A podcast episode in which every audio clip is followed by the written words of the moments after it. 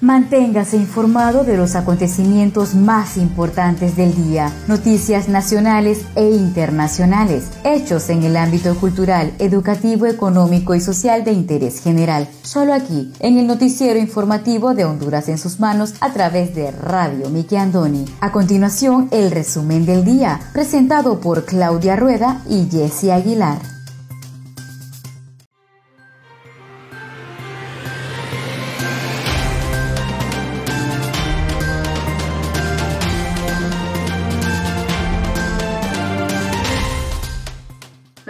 Sean todos bienvenidos a una edición más de su noticiero informativo Honduras en sus manos, a través de Radio TV Miki Andoni Siglo XX. Les saluda su fiel servidora Wendy Aguilar desde San Pedro Sula Cortés, agradecida con Dios por la oportunidad que nos da de compartir con cada uno de ustedes las noticias más importantes que trascienden a nivel nacional. Hoy tenemos día jueves 11 de febrero del año 2021. Me acompaña Claudia Rueda desde la capital de Honduras.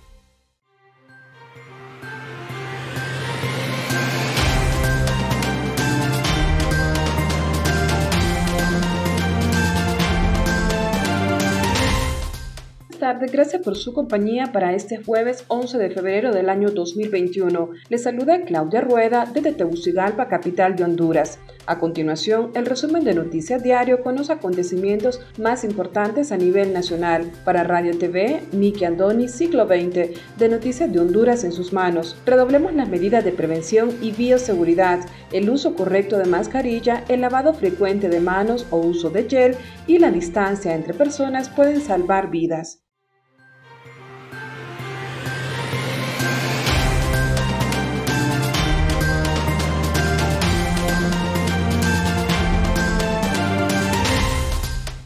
Estos son los titulares de hoy.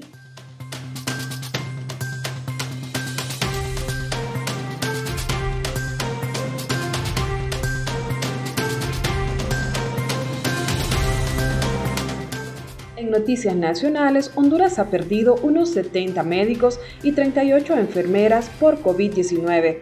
CESAL y Médicos Sin Fronteras trabajarán por salud mental de afectados por tormentas. Congreso Nacional autoriza al Registro Nacional de las Personas empezar a entregar la nueva tarjeta de identidad. Universidad Nacional Autónoma de Honduras espera matricular 15.000 nuevos estudiantes. La NASA alerta sobre riesgo por altas temperaturas. Honduras ya reporta los primeros incendios forestales. Además, el pronóstico del tiempo válido para este jueves 11 de febrero. Y el artículo del día, avances en el manejo del lago de Yohoa, por el periodista Ramón Nuila, que en paz descanse de su columna e comentarios.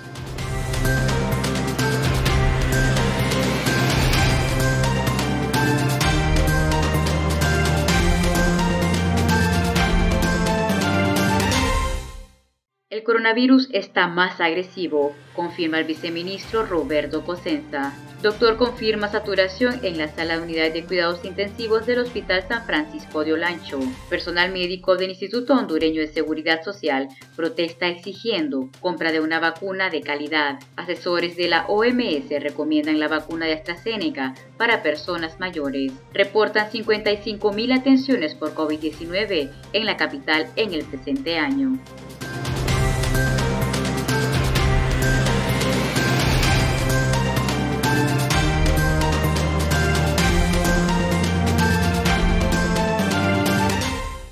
Iniciamos desde ya con el desarrollo de las noticias.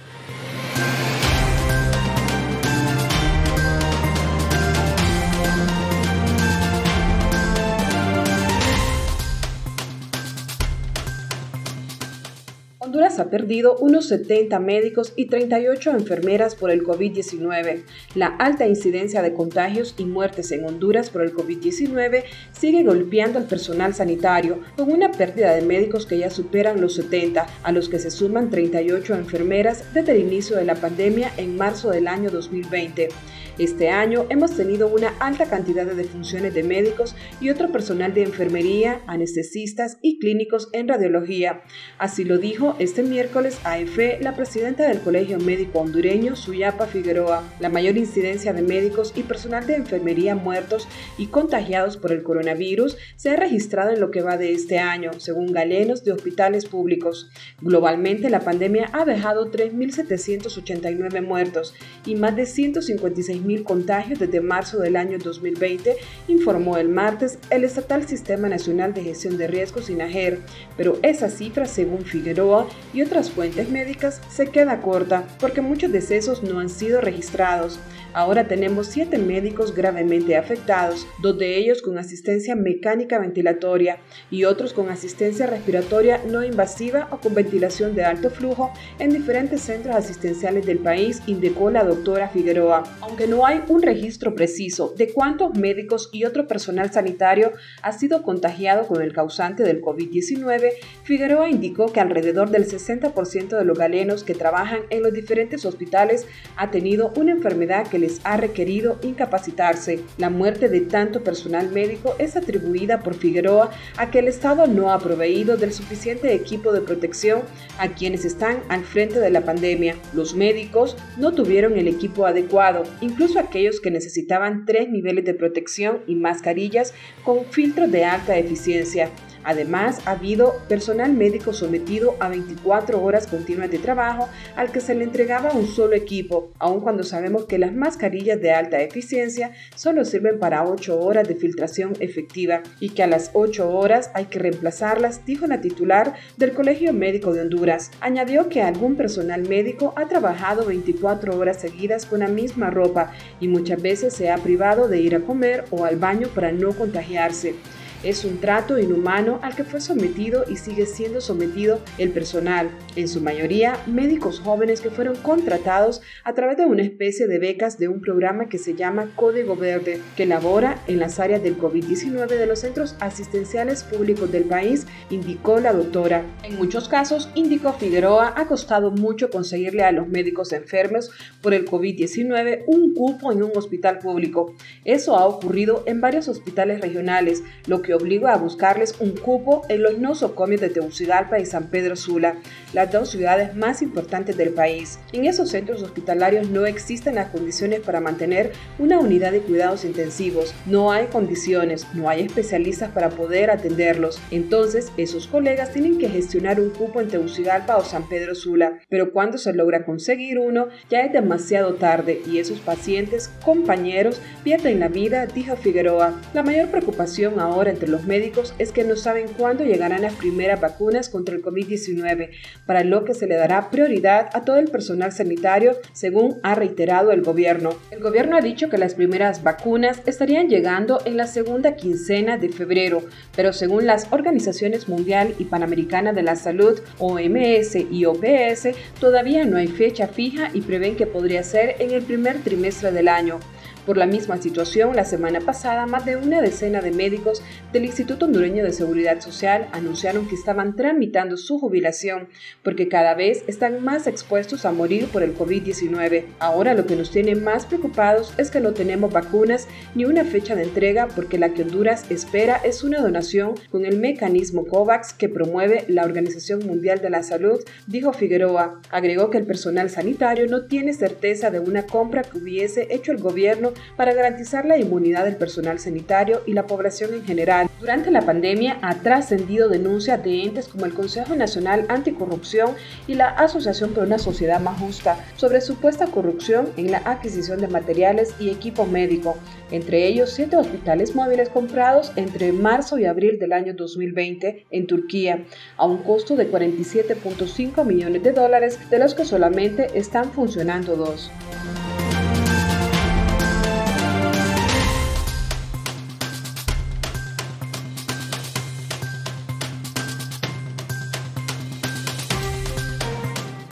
El coronavirus está más agresivo, confirma el viceministro Roberto Cosenza. El virus del coronavirus está más agresivo en este momento, sin respetar edades, sexo o clases sociales, aseguró Roberto Cosenza, viceministro de Salud. En esta semana epidemiológica número 5, la cual comprende desde el día 31 de enero hasta el sábado 6 de febrero, nos hemos mantenido en una alta positividad de personas diagnosticadas con COVID-19, como también estamos viendo que personas están falleciendo por esta enfermedad. Está presentando actualmente un alto contagio de personas con COVID-19 comparado con el año 2020. Ha superado este mes de enero a otros meses que se diagnosticaban. Los meses de diciembre y enero han dejado una gran cantidad de contagios y el número de muertes por esta enfermedad ha incrementado de manera alarmante. El virus se encuentra más agresivo, no está respetando edad, como se decía anteriormente que las personas de 60 años eran los más afectados. En los últimos días se ha visto que el virus no está respetando edades, sexo, clase social. En el reporte de casos reportados por mes, cifras al 31 de enero del 2021. En marzo se reportaron 172 casos. En abril se reportaron 632 casos. Mayo 4.398. Junio 14.359. Julio 22.457, agosto 19.000, septiembre 15.886, octubre 20.504, noviembre 10.848, diciembre 14.510 y en enero del 2021 se presentaron exactamente 23.106 casos. El funcionario es del criterio que este ya no solo es trabajo del gobierno o los médicos, sino que se necesita la participación de toda la población para erradicar este mal que aqueja a Honduras y el mundo.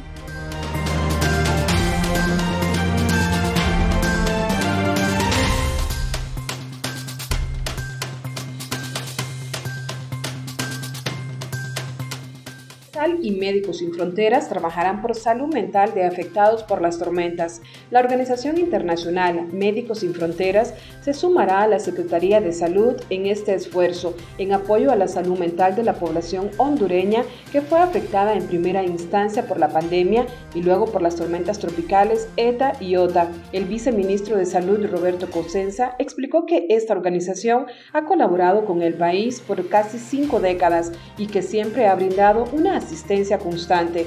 Indicó que esta ayuda focalizada vendrá a ser muy importante, ya que la salud mental ha sido muy afectada, sobre todo en el Valle de Sula. Además, con esto se buscará disminuir los casos de depresión y suicidios en el país. Por su parte, el responsable de incidencias de Médicos Sin Fronteras en Honduras, Diogo Galbao, expresó que se realizó una presentación detallada de la labor que esa organización realiza en el país y del trabajo a realizar por las emergencias que enfrenta Honduras. Pudimos hablar mucho en la reunión sobre la salud mental, ya que es una preocupación mutua de extrema relevancia y debemos trabajar conjuntamente, dijo Galbao. La salud mental es una prioridad. Vamos a trabajar con un presupuesto claro, con una dirección clara, con protocolos actualizados y ya lo tenemos trabajado con la CESAL, concluyó.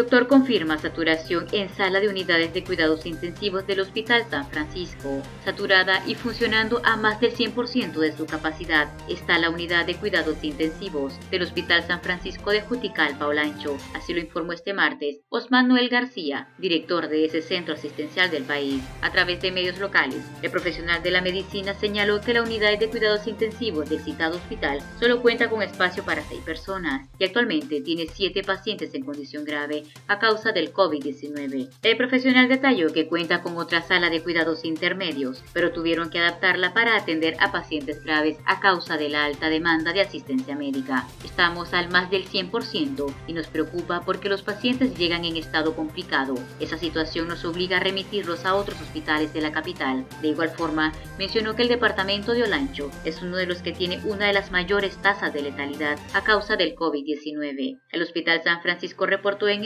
una tasa de letalidad del 15% y a la fecha ya se contabilizan 28 ingresos de pacientes COVID-19 y 7 decesos, desglosó el funcionario. Para finalizar, García dijo que lo más preocupante es la actitud con la que los solanchanos enfrentan la pandemia. Ellos no aplican las medidas de restricción y existe un relajamiento entre la población.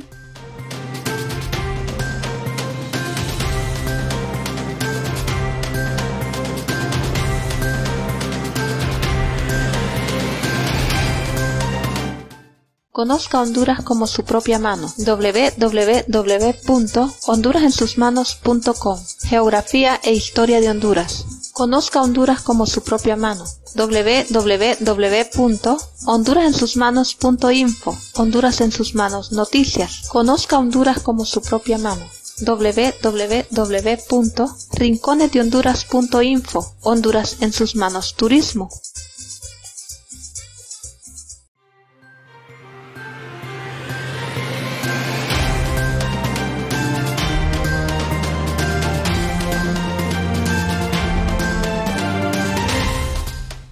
Muchas gracias por continuar con nosotros en su noticiero informativo Honduras en sus manos a través de Radio TV Miki Andoni Siglo XX. Seguimos con el segundo bloque de noticias.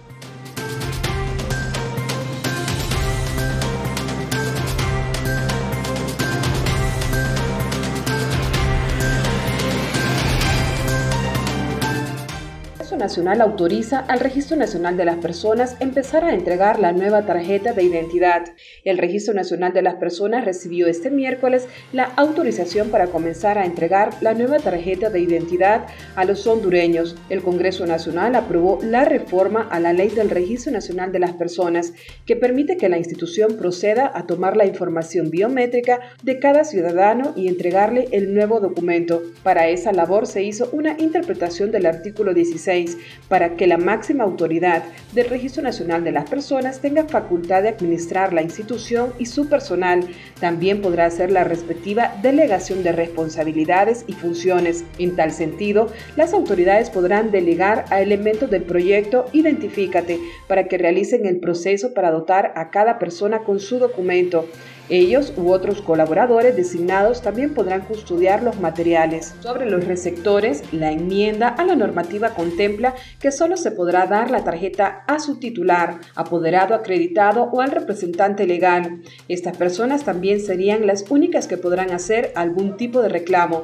Hasta que la persona haya hecho una firma biométrica con su rostro y huellas digitales, es la única forma que se van a entregar las identificaciones, precisó Rolando Catán, uno de los comisionados del Registro Nacional de las Personas. Según el Poder Legislativo, el propósito de la reforma es colocar una base jurídica para que el Registro Nacional de las Personas pueda ejecutar de manera oportuna, ordenada y segura la entrega de su nueva tarjeta de identidad a cada hondureño. El diputado Mario Pérez presentó una moción para la dispensa de más debates, lo cual fue aprobado y se estableció previamente descrito en una única discusión.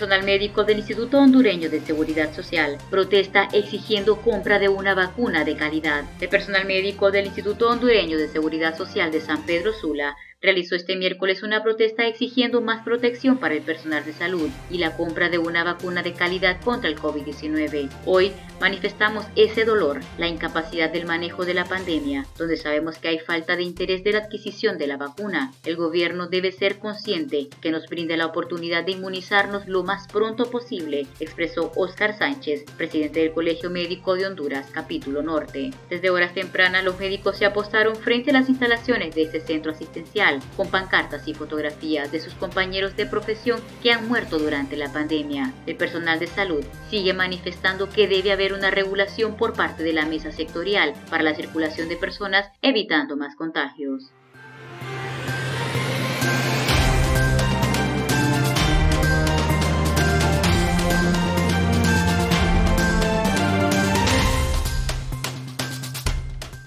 Universidad Nacional Autónoma de Honduras espera matricular 15.000 nuevos estudiantes. El director de admisiones de la Universidad Nacional Autónoma de Honduras, Carlos Ordóñez, manifestó que se espera matricular unos 15.000 estudiantes de primer ingreso este año.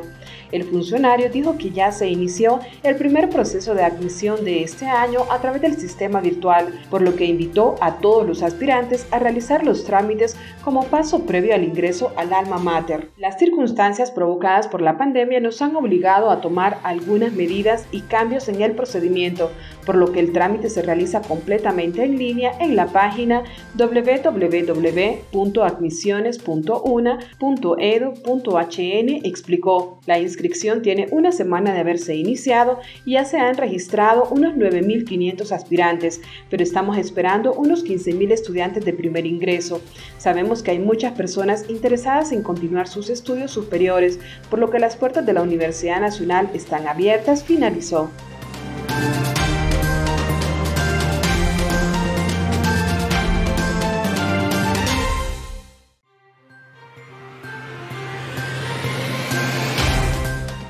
Asesores de la OMS recomiendan la vacuna de AstraZeneca para personas mayores. El grupo de expertos para asesoramiento estratégicos que emite recomendaciones sobre el uso de vacunas de la Organización Mundial de la Salud aconsejó hoy que la producida por AstraZeneca contra el COVID se use en personas mayores, a pesar de las dudas previas planteadas sobre su eficacia. La vacuna puede ser administrada a partir de los 18 años, sin límite de edad máxima, por lo que puede también inocularse a mayores de 65 años, señaló el presidente de el mexicano Alejandro Cravioto, en una rueda de prensa organizada por la OMS.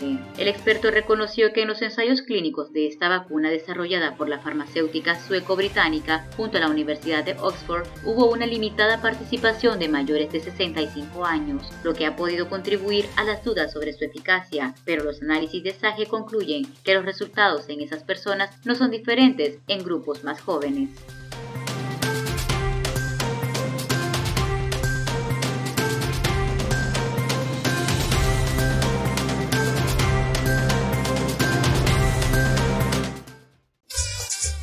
Conozca Honduras como su propia mano.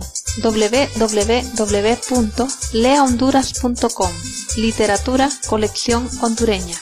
Gramática, ortografía y sus reglas. Para sus tareas y más. www.escribelocorrecto.com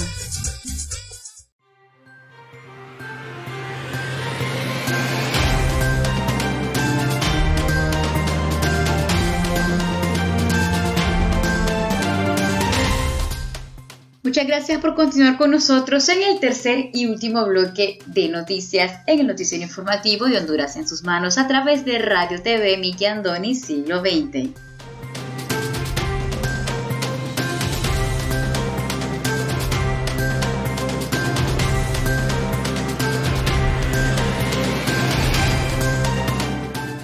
NASA alerta sobre riesgos por altas temperaturas. Honduras ya reporta los primeros incendios forestales. Altas temperaturas alarman a científicos de la NASA, debido a que este año 2021 podrían incrementar los incendios forestales en el Caribe y Centroamérica. A la fecha, Honduras ya suma 16 incendios forestales, según datos revelados por el Cuerpo de Bomberos. Es por ello que el periodista y experto en cambio climático César Quintanilla destacó que producto de las altas temperaturas que enfrenta Honduras, los incendios forestales ya son una realidad. Las temperaturas se irán elevando gradualmente, provocando incendios forestales, dejando por encima de los 28 y 30 grados Celsius, precisó. A la vez, Quintanilla recalcó que se están registrando entre 5 a 6 incendios forestales, principalmente en el departamento de Gracias a Dios. Por su parte, la Organización Meteorológica Mundial predice que hay 20% de probabilidad que el aumento de las temperaturas supere temporalmente los 1.5 grados centígrados a partir del año 2024. La NASA, por su parte, advierte que de no frenar el cambio climático, las temperaturas aumentarán en todo el mundo, alcanzando niveles históricos que podrían generar enormes afectaciones en los humanos y en la agricultura.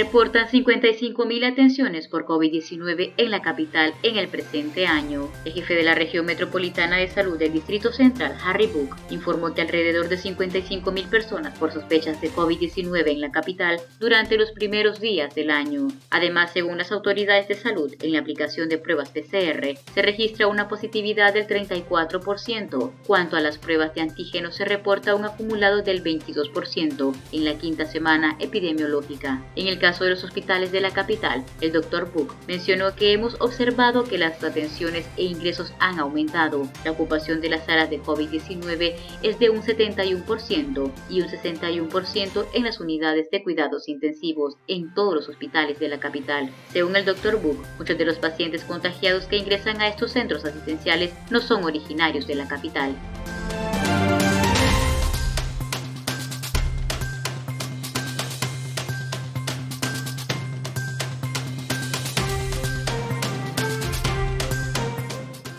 Continuación, el estado del tiempo.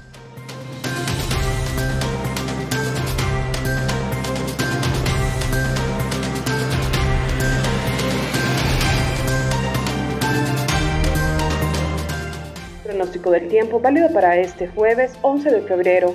Para este jueves persistirán las condiciones atmosféricas secas y estables sobre la mayor parte del país, con una probabilidad media de precipitaciones débiles aisladas sobre la Mosquitia y áreas montañosas de Olancho, producto del ingreso de humedad proveniente del Mar Caribe. Esta noche tendremos fase de luna cuarto menguante. El oleaje en el litoral caribe será de 1 a 3 pies, máximos hasta 5 pies en los alrededores del departamento de Islas de la Bahía y en el Golfo de Fonseca de 1 a 3 pies.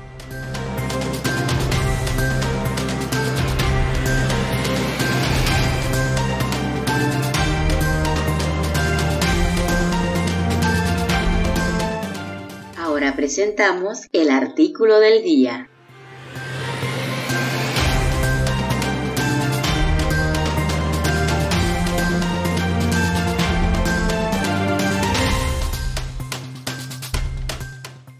Artículo del día por el periodista Ramón Gilberto Nuela Coto, que en paz descanse, de su columna E Comentarios, artículo publicado el lunes 7 de noviembre del año 2011. Avances en el manejo del lago de Yohoa. El 3 de mayo del año 2007, el Congreso Nacional aprobó la Ley de Protección de la Cuenca del lago de Yohoa mediante decreto número 46-2007, publicado en el Diario Oficial La Gaceta el 21 de noviembre del año 2007, ordenando la creación de la Autoridad Protección y Regulación de la Cuenca Hidrográfica del Lago de Yohoa, Ondulago. Una de las principales avances logrados por Ondulago es el proyecto del Centro de Documentación e Interpretación de la Biodiversidad, que es un centro de investigación e innovación, recopilación y almacenaje de información del lago de Yohoa, que funciona como una plataforma ambiental y tecnológica con capacidad para prestar servicios especializados en investigación y formación sobre los recursos naturales,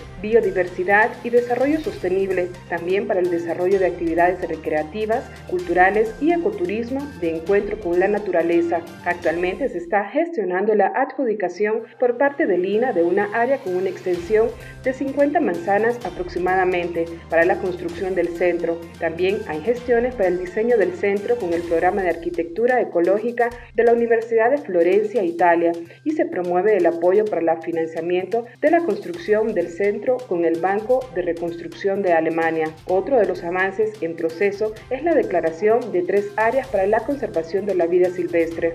Se está realizando la declaratoria de las áreas del Cerro La Majada, Montaña La Cruzada y Montaña de Punta Gorda en coordinación con el Instituto Nacional Agrario INA, Catastro Nacional, Instituto de la Propiedad y el Instituto de Conservación Forestal. Igualmente, se trabaja en la delimitación y demarcación física de los humedales y las zonas de transición entre los sistemas acuáticos y terrestres que constituyen las áreas de inundación temporal o permanente del lago de Yohoa. Para la implementación de este proyecto se ha considerado lo estipulado por las diferentes leyes nacionales y la Convención Ramsar de la ONU. La demarcación se está realizando en dos niveles diferentes. El primero al nivel del agua que históricamente se ha reportado desde el año de 1944 y el segundo 100 metros hacia afuera a partir de este punto de crecida. Otra de las acciones importantes, afirma el director de Ondulago, es la planta de tratamiento de las varías, con la gestión de aproximadamente 70 dueños de restaurantes de venta de pescado.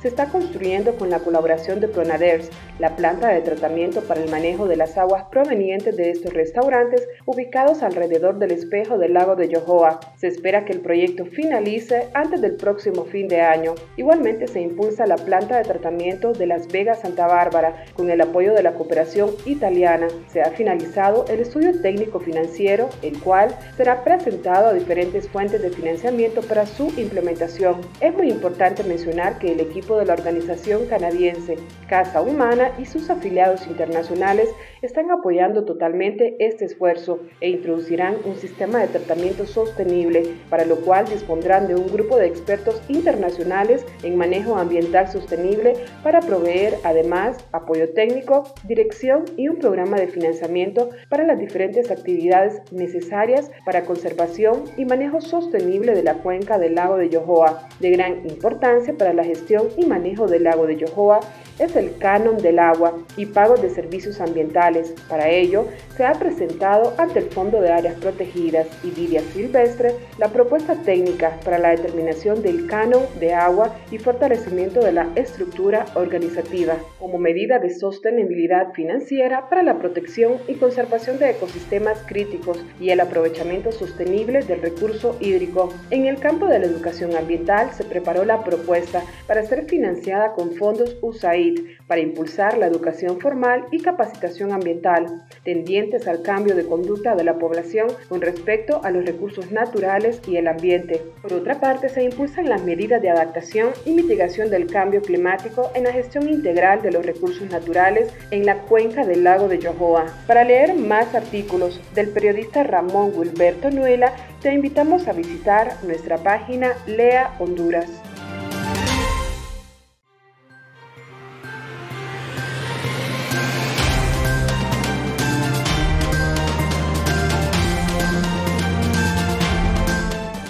Muchas gracias a todos ustedes por haber estado con nosotros en el noticiero informativo Honduras en sus manos a través de Radio TV Miki Andoni Siglo XX. Los esperamos la siguiente edición. Se despide de ustedes su fiel servidora Wendy Aguilar desde San Pedro Sula Cortés. Hasta la próxima.